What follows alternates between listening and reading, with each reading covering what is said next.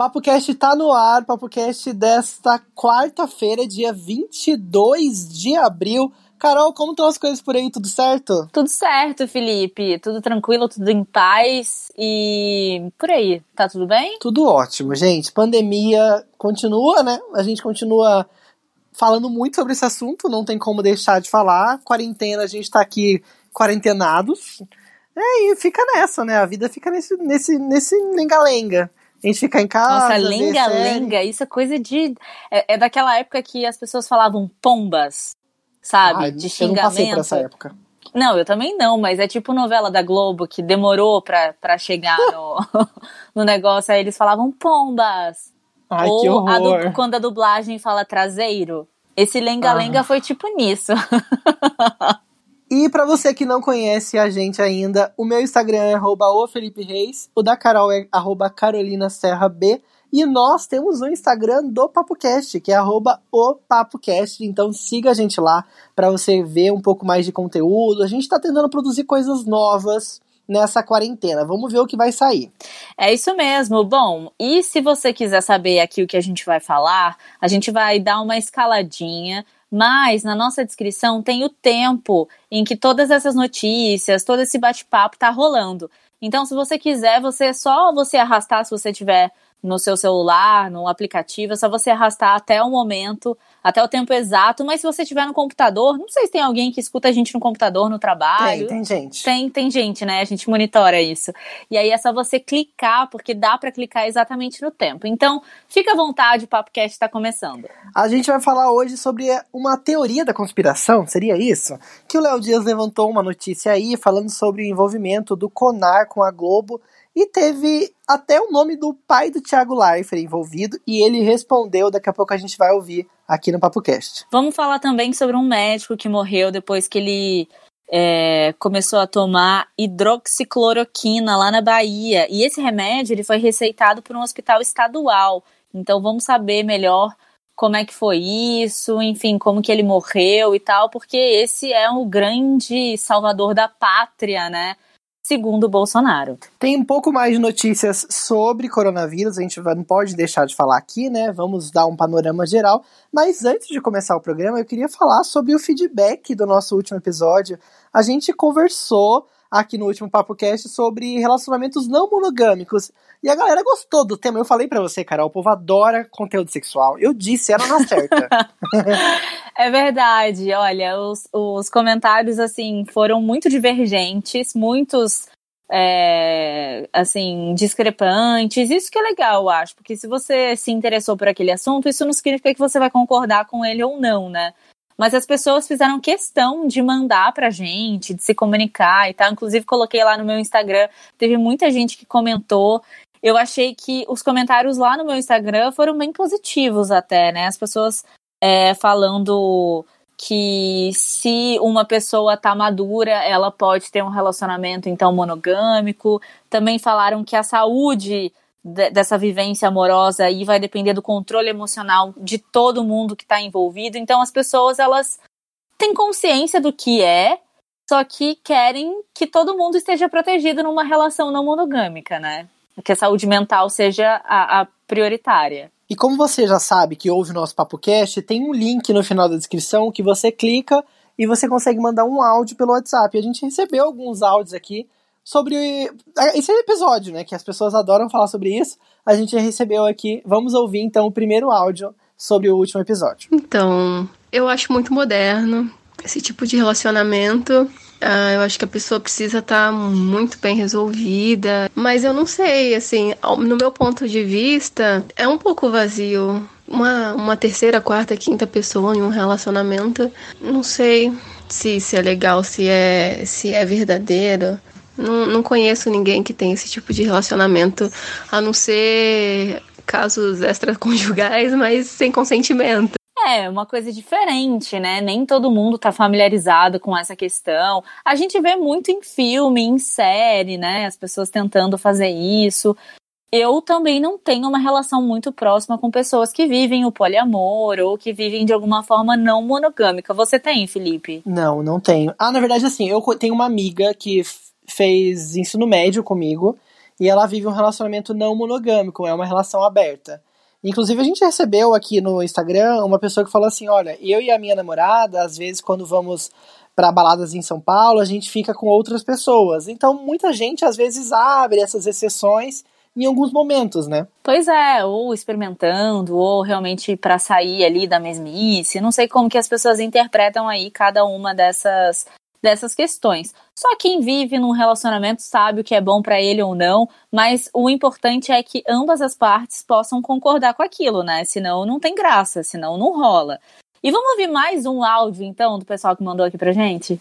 Ouvi vocês sobre o relacionamento não monogâmico, né? E assim, é muito interessante esse tema, já foi discutido aqui em casa. E assim, eu acho que vai muito da maturidade do casal porque também já é uma coisa cultural aqui no nosso país, né? Então vai muito da maturidade do casal, em qual fase é, esse casal está, em qual fase cada um do, do relacionamento está, é, porque assim, quando é uma coisa muito diferente do, do costume, do cotidiano de cada um, pode ser que venha levantar algumas questões, né, no dia a dia aí, como cada um trata o assunto, mas é super interessante e, e super relevante no, no sentido de ter isso na mesa para discutir, né? É isso aí, muito bom conversar, né, Carol? Eu acho que isso que é o, o fim de todas as. Assim, o melhor jeito de resolver qualquer problema, né? É muito bom colocar na mesa essa discussão, até por isso que a gente traz aqui esses temas. Eu acho legal que vocês também mandem as suas ideias. Ah, tô adorando ouvir áudio de vocês aqui. E é ótimo, né? A gente discutir sobre os temas. Eu acho que isso que é o relevante. Pois é, ó. Teve gente que falou aqui que não conseguiria, gente que acha que isso é muito moderno, que é muita modernidade. Acho que como uma pessoa no áudio também falou, né? Essa coisa é muito moderna. E a gente sabe também que a sociedade às vezes dá um cai num buraco aí de uma de uma de voltar para trás, de, sei lá, de como é que como é que eles usam o termo, às vezes foge as palavras. É um pouco retrógrado, você sabe? Você... Nem retrógrado, é um eu sou as pessoas gostam de falar, principalmente os bolsonaros, é. Eu sou conservador, eu sou conservador e tal. Como se isso fosse alguma coisa assim, tipo, ah, sei lá, né, gente? Às, às vezes as pessoas colocam essas máscaras aí sociais e dentro de casa não é nada disso, né? Dentro de casa é um, de um outro jeito, mas vende esse estilo aí. O importante é você fazer o que você tem vontade, o que você gosta. É isso que o pessoal, em geral, no geral, falou aqui. Teve gente que falou que também que é difícil, mas que é de autoafirmação.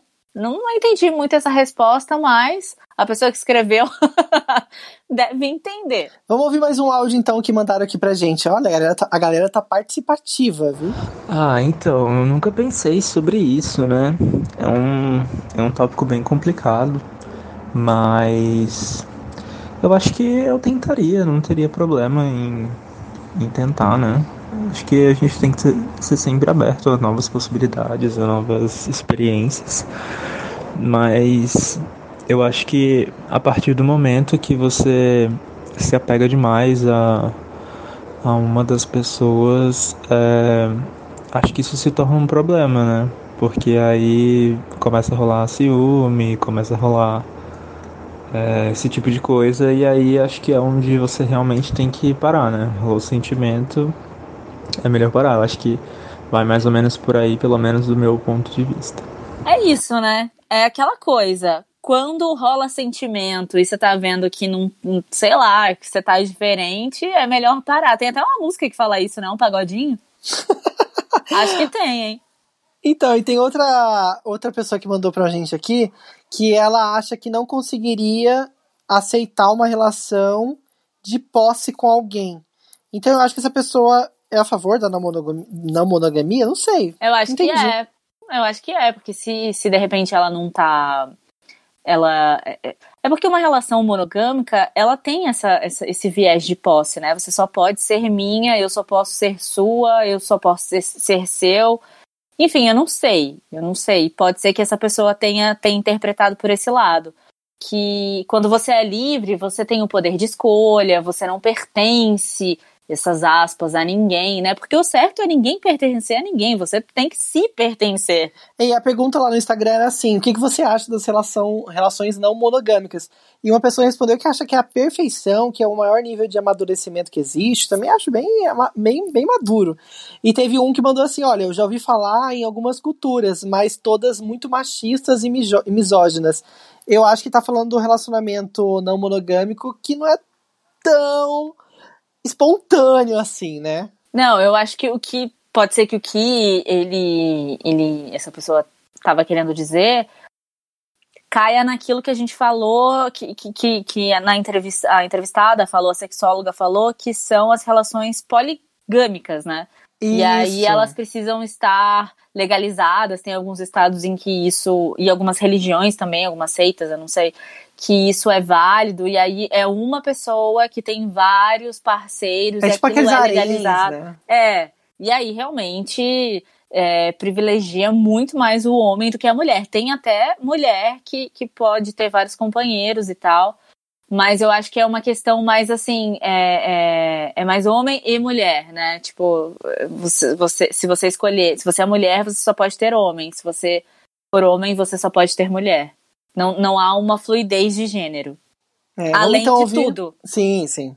Vamos então ouvir mais um, mais um áudio, o último áudio, né? Muita gente mandou, eu tô adorando, gente. Mandem mais. Então, para mim, a relação não monogâmica acho que não funciona pelo menos para, no meu pensamento. É, eu acho que quando você gosta de uma pessoa, você gosta daquela pessoa, de, você quer ter um relacion, relacionamento com ela. Então, eu acho que tendo muitas pessoas, é, você teria, não sei, acho que teria um pouco mais de dor de cabeça, é, teria você iria meio que se perder nesses, nesses sentimentos. E é isso, gente. Eu acho que você tem que fazer o que você tiver vontade e sempre conversar com a pessoa que você tá, porque a gente subentende que se você tá com alguém é porque você quer partilhar um pedaço da sua vida com essa pessoa, né? Então, senta, conversa com ela, ou com ele, ou com eles, nesse caso. É. Faça o que você tem vontade. Muito legal, continue mandando feedbacks pra gente. É muito bom ouvir sua opinião aqui no Papo Cast. Gente, eu sei que sexo é bem interessante, todo mundo adora falar, mas mesmo quando for sobre outros assuntos, fique à vontade, tem um link na descrição para você mandar áudio pelo WhatsApp e também dá para mandar direct no Instagram. A gente lê algumas mensagens aqui escritas que você também pode mandar lá no arroba o PapoCast ou no nosso Instagram pessoal, arroba Carolina Serra B ou o Felipe Reis.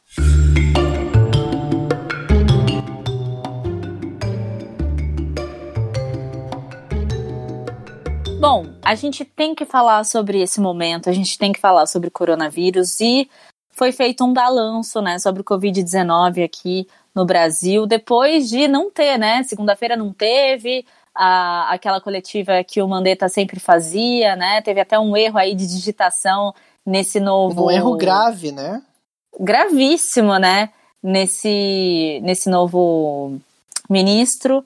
Enfim, agora a gente sabe que o Brasil passa dos 43 mil infectados pelo coronavírus, Felipe. E olha, eu tava vendo uma notícia hoje na Globo News que me deixou bem assustado. Pela primeira vez a gente tá vendo aqui no Brasil a tão temida cova coletiva tinha um vídeo que foi gravado lá em Manaus. A prefeitura abriu uma cova coletiva para enterrar várias pessoas no mesmo buraco. A gente já tinha visto esse, essa, essa, essa triste situação lá nos Estados Unidos, né, Carol?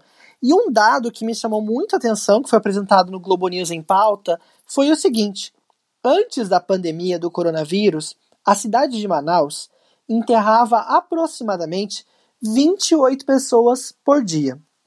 Hoje, depois dessa pandemia, eles estão enterrando 120 pessoas por dia.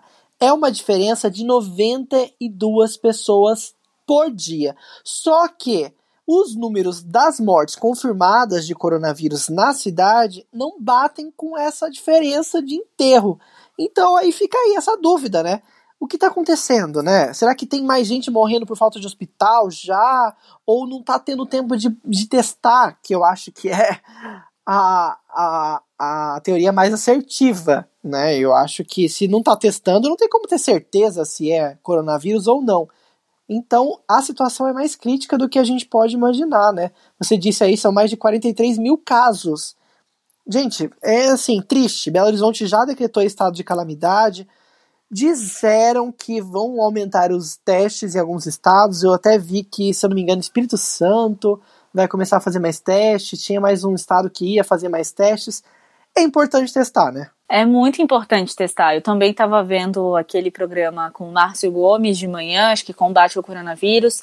E quem foi entrevistado hoje foi. É que a gente, na verdade, grava no dia anterior, né? Então, hoje que eu falo é terça-feira. É, quem foi entrevistado foi o Drauzio Varela. E ele estava bem preocupado.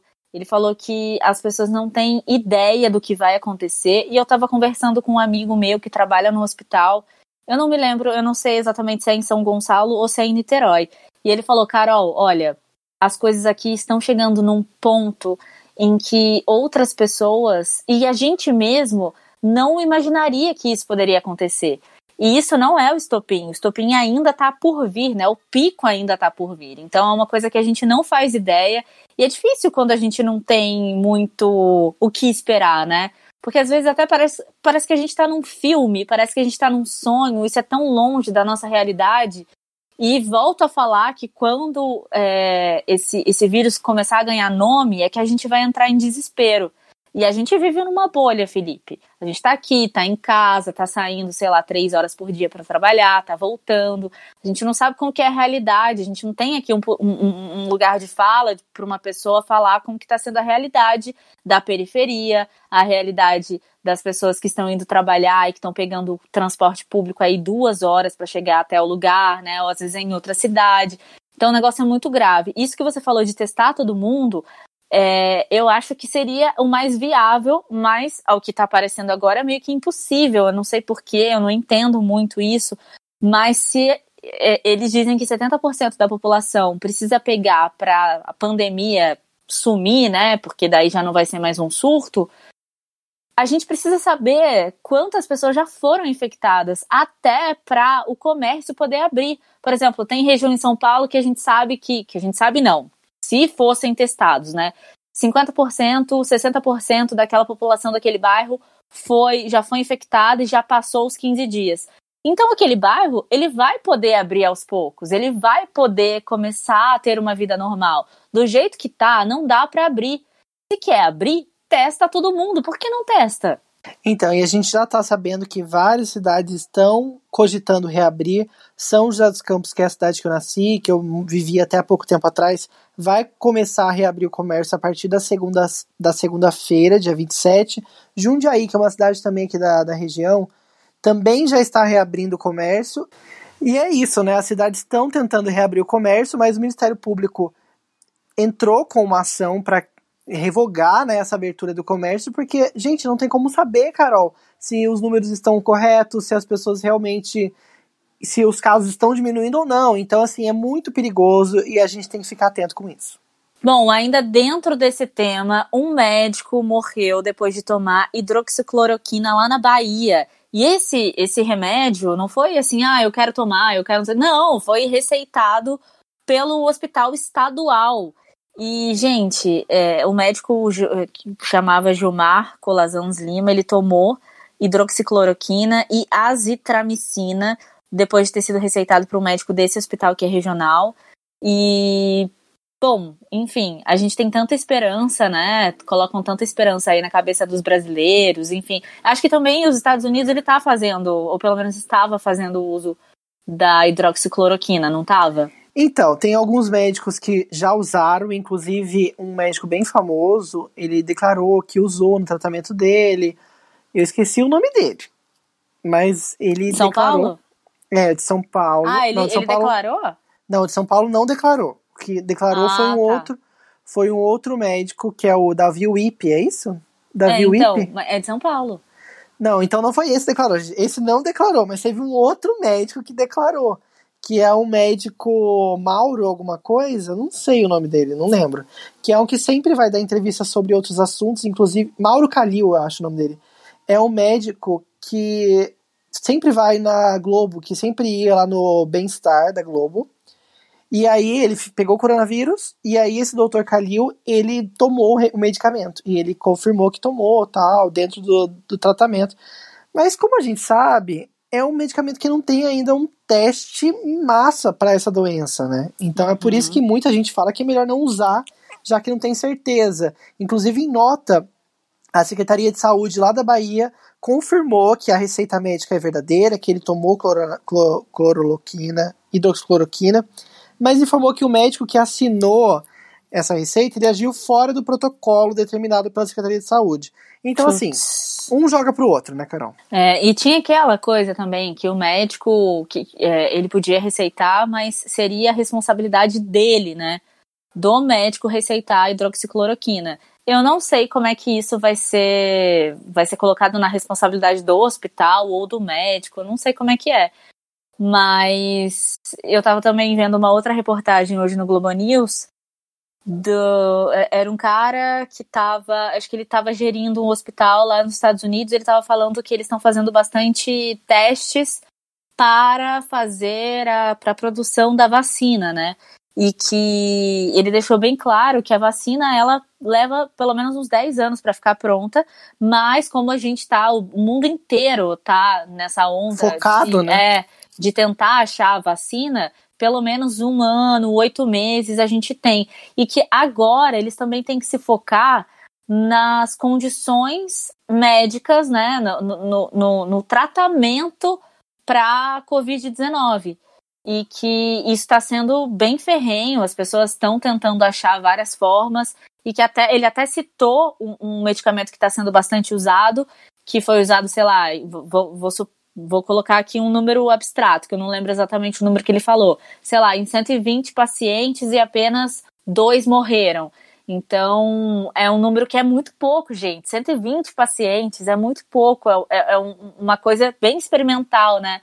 Então, quando a gente coloca a hidroxicloroquina como se ela fosse uma grande salvadora, ninguém tem estudo para isso. É uma coisa muito recente ainda. As coisas vão ficar claras ao passar dos meses. Agora, para fechar e passar régua em Covid-19. Ai, chega, pelo amor de Deus. A Petra Costa, que é uma cineasta brasileira super conhecida depois dos últimos acontecimentos, ela foi indicada ao Oscar e aí ela tá bombando.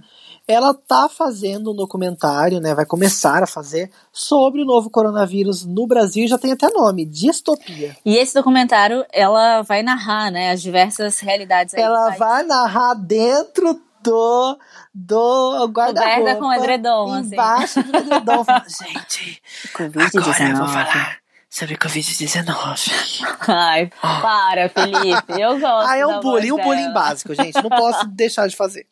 Bom, enfim, ela até pediu ajuda para as pessoas que estão passando por algumas dificuldades mais ferrenhas, não as pessoas que estão aqui em casa tranquilas, como eu e o Felipe.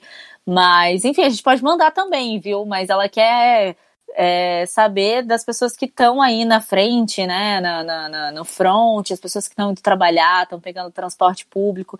Então você pode mandar um vídeo para participar desse documentário, já que a produção não pode ir até as pessoas, né?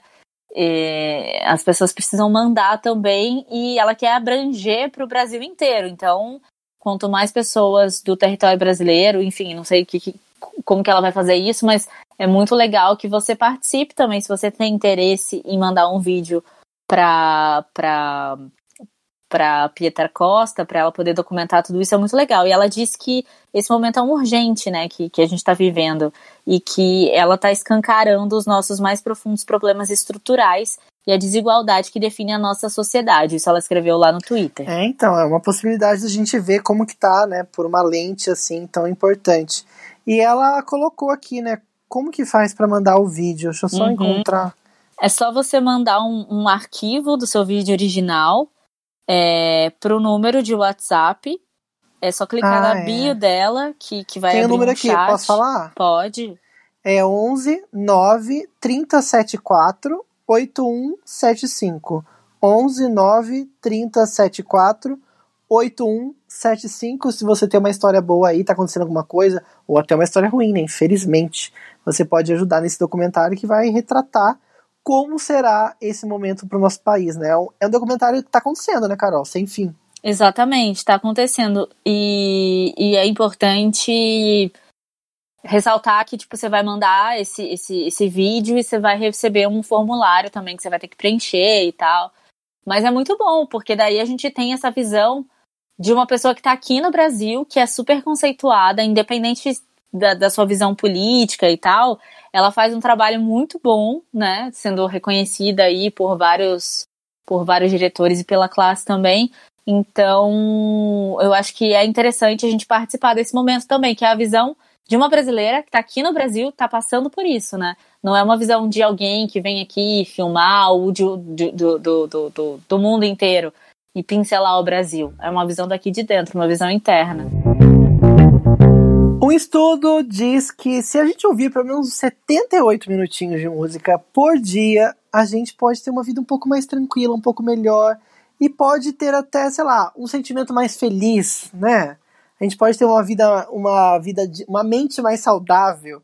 Eu achei bem interessante e eu às vezes eu parei para pensar depois que eu vi essa notícia se eu estou ouvindo isso de música. Eu acho que nem isso de música eu estou ouvindo, acredita?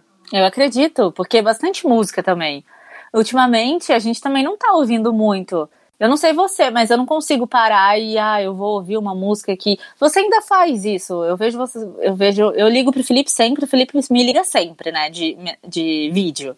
E aí ele sempre tá com um foninho ouvindo alguma coisa. Eu gosto Mas não é música. música. Não é música? música? Você tá ouvindo podcast? Eu, é, eu sempre ouço podcast, eu, eu vejo muito vídeo o tempo todo. O Xavier, que é meu marido, ele ouve muita música, e às vezes ele ouve alto, então eu acabo pegando na rabeira.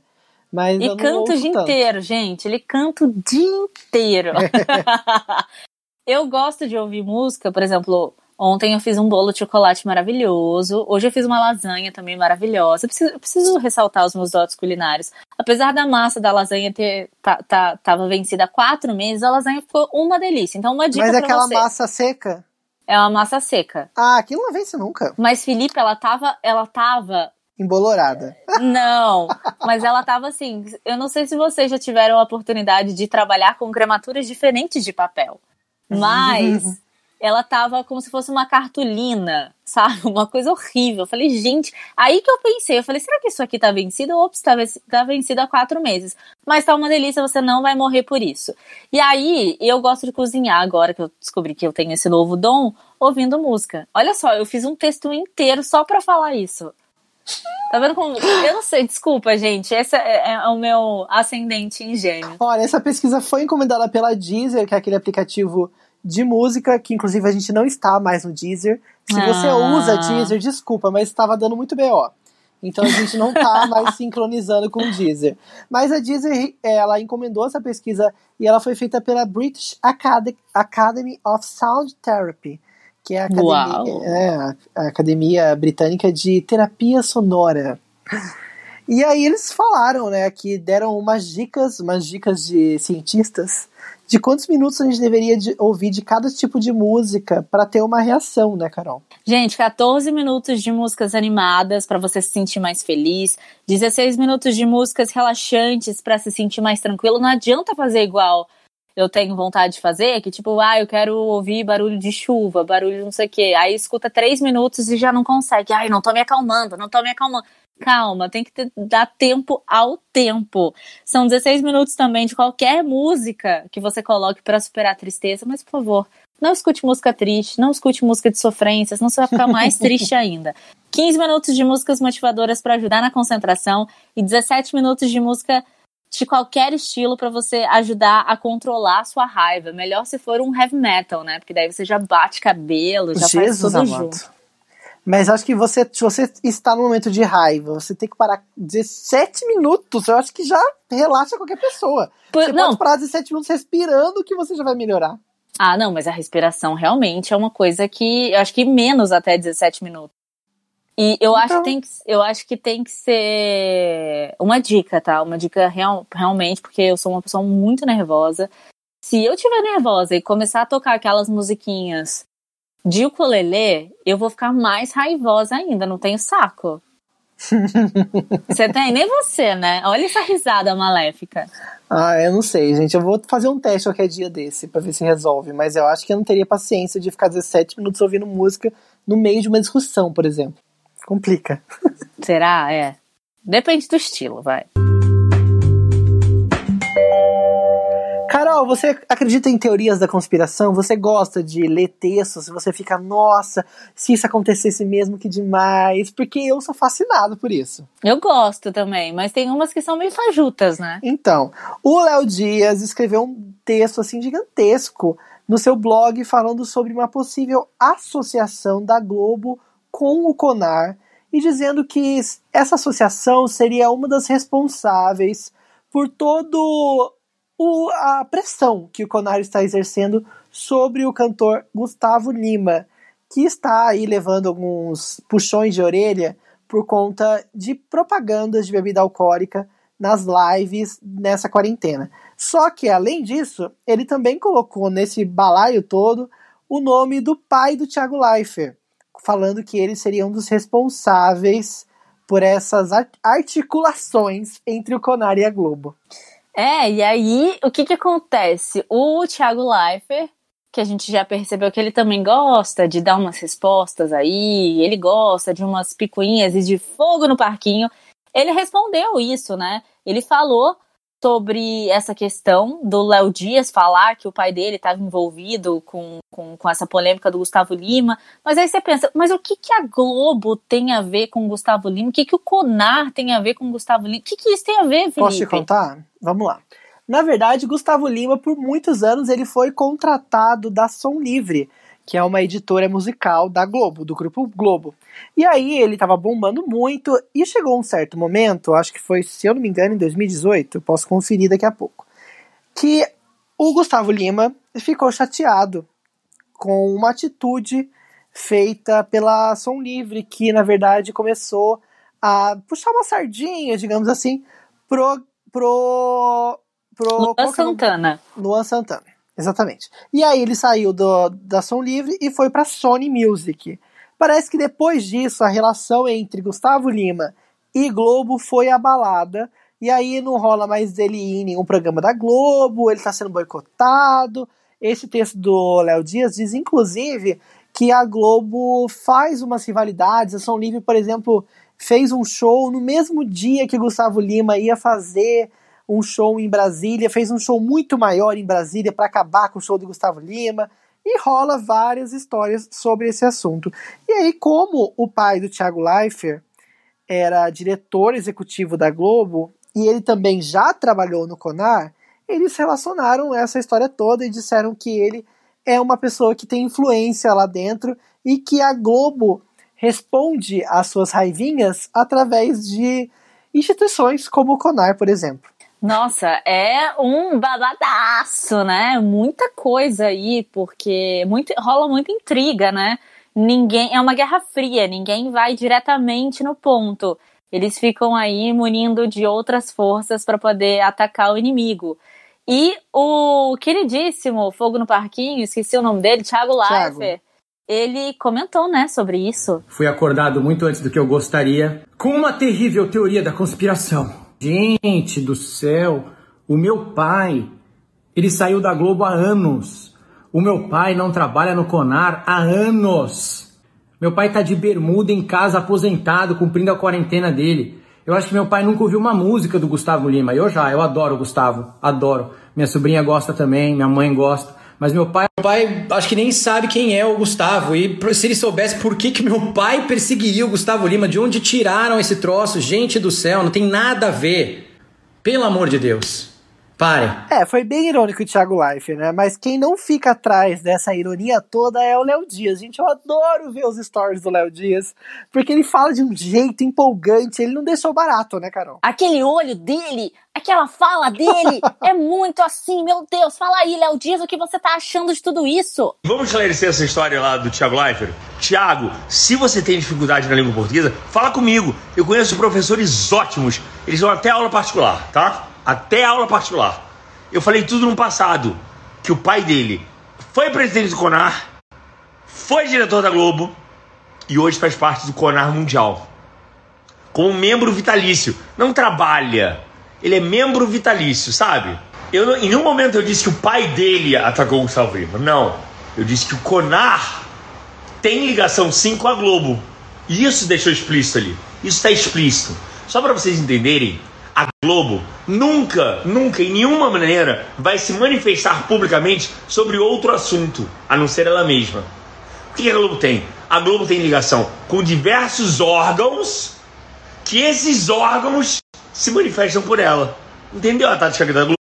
Vai nessa, Thiago. Aprende a língua portuguesa, que é boa para você, tá? E foi isso, tá vendo? A história é toda essa. Gente. Eu adoro essas picuinhas. Inclusive, daqui a pouco a gente tá gravando às nove da noite da terça-feira. Eu quero ir lá ver o Big Brother, porque hoje tem eliminação. Uma eliminação bem polêmica. Tem De muita final, gente... né? Uma É, eliminação é- de final. É, praticamente semifinal, né? A- tá entre Manu, Babu e Rafa, né? Ou Mari. E Mari, que é uma personagem ali que completamente descartável, mas que nesse momento Tarará. é uma peça de jogo muito importante. Eu digo final porque tava todo mundo esperando que o final fosse entre Babu, Manu e Thelma ou Babu, Rafa e Thelma. Pelo menos é isso que a minha bolha acha. Então, a galera tá aqui torcendo pra que a Manu saia. Nas enquetes, ela está pra sair mesmo. Vamos ver como vai ser daqui a pouco. Você que tá ouvindo já na quarta-feira já sabe o desfecho dessa história.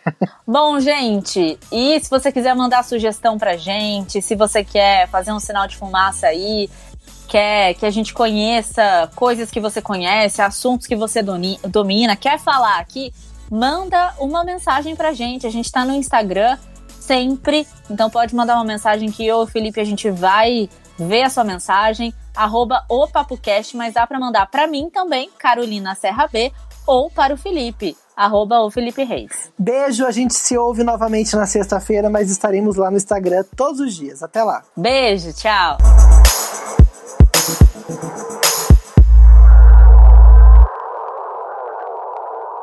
Olha! Que sincronia!